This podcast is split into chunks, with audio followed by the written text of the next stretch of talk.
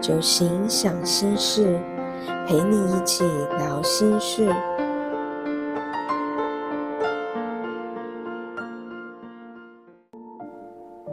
从生活中自我疗愈，大家晚安，最近好吗？我是小蒲，感恩美好的自己，感谢恩泽的大地。今天想跟大家分享一个锁匠的故事。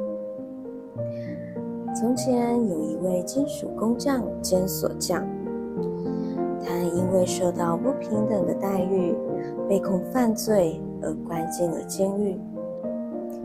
入狱不久之后，深爱他的妻子去觐见了国王。妻子恳求国王可以送一个祈祷用的跪垫。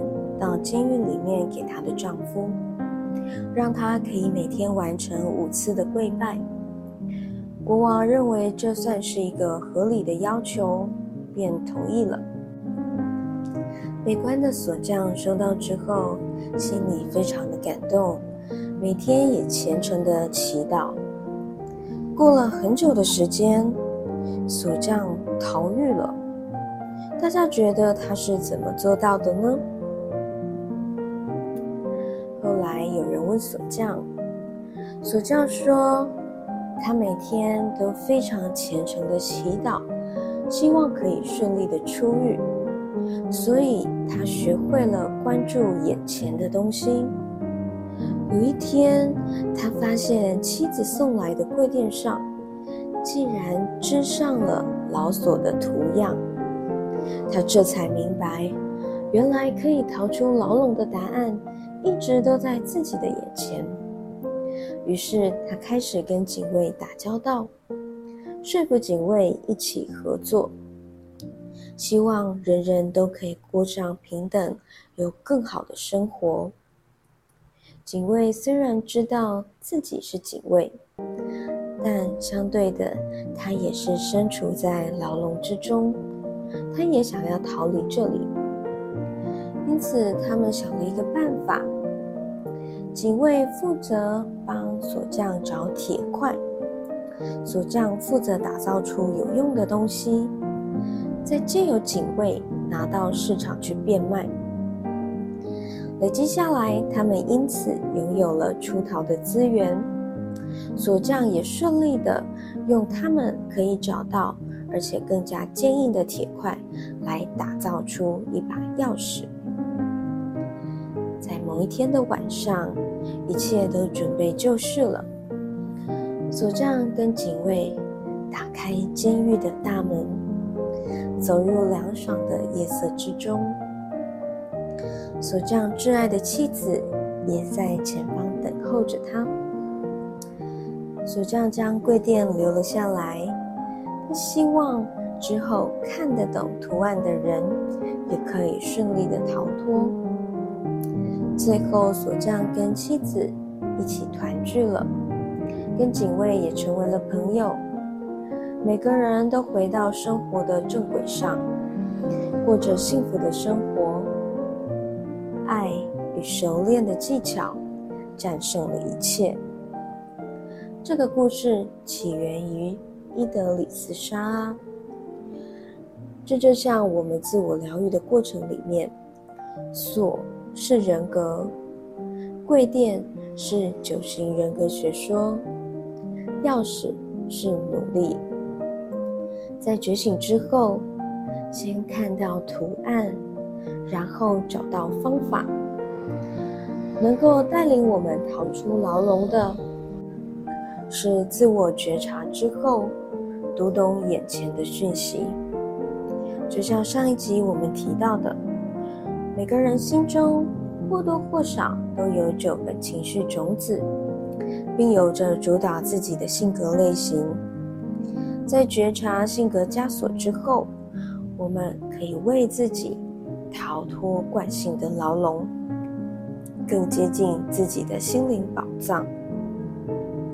我们就来听听看，九型人最容易给自己留在枷锁的原因是什么呢？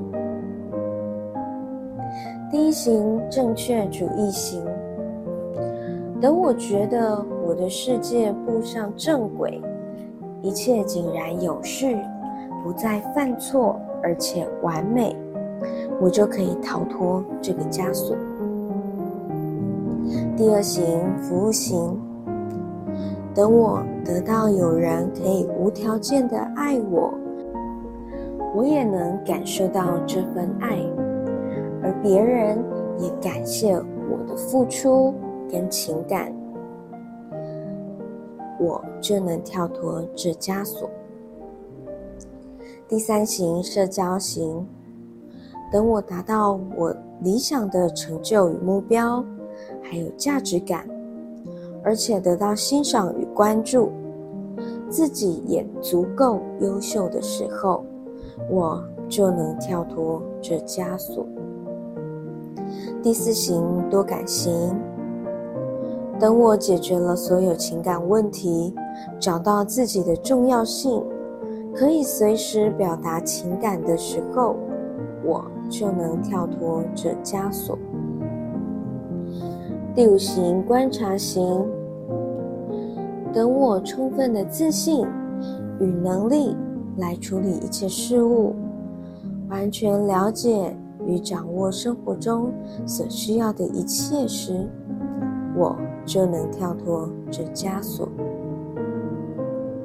第六型矛盾型，等我有足够支持，让我彻底安心稳定。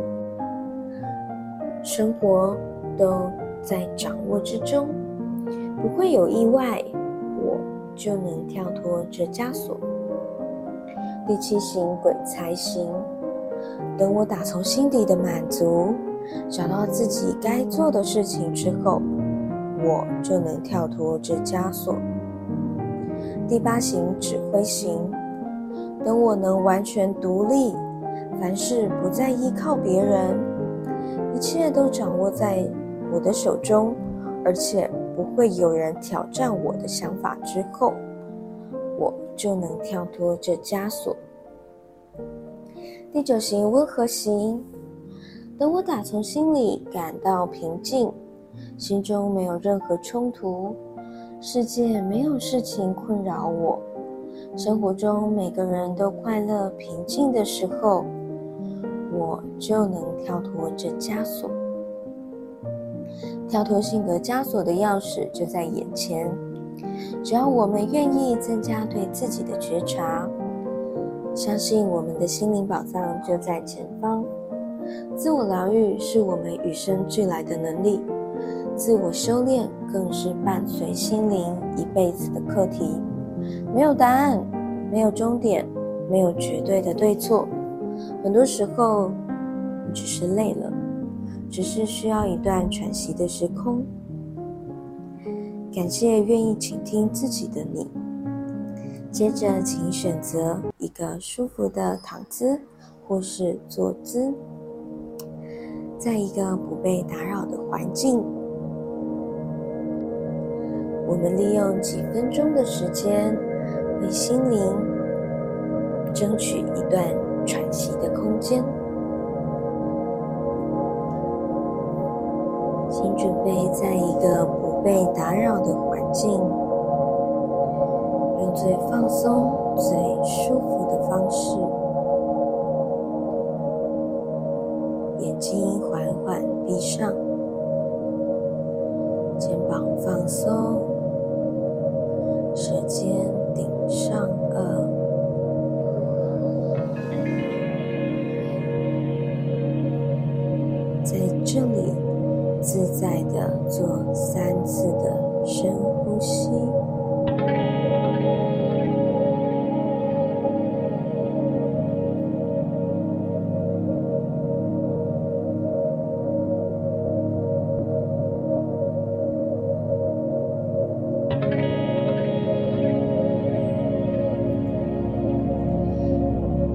时候，感觉大地。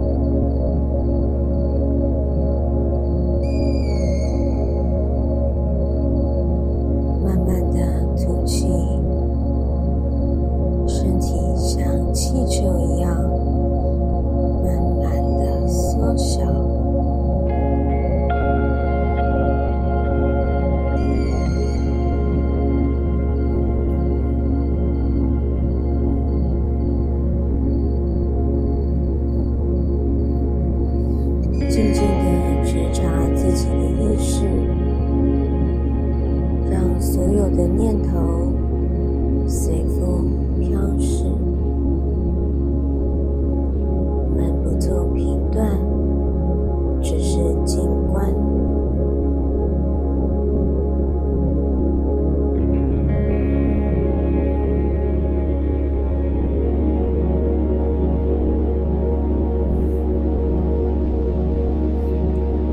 感谢美好的自己感谢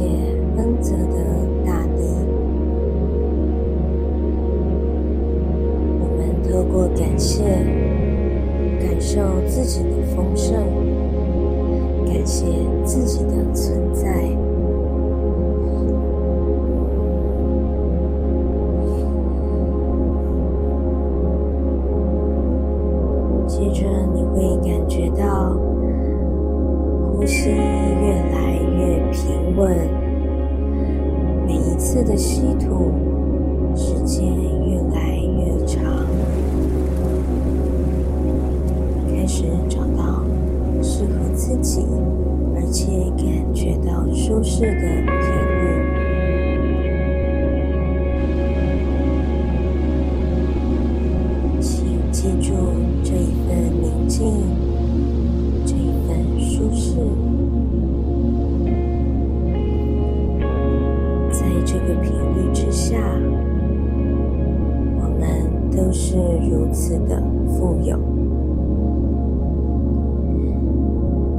继续停留在这个宁静的氛围当中，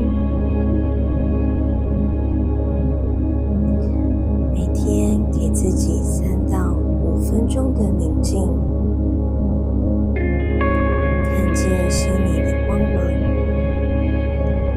就行想心事，陪你一起聊心事。我是小蒲。祝您有个美好的夜晚，晚安，我们下次见。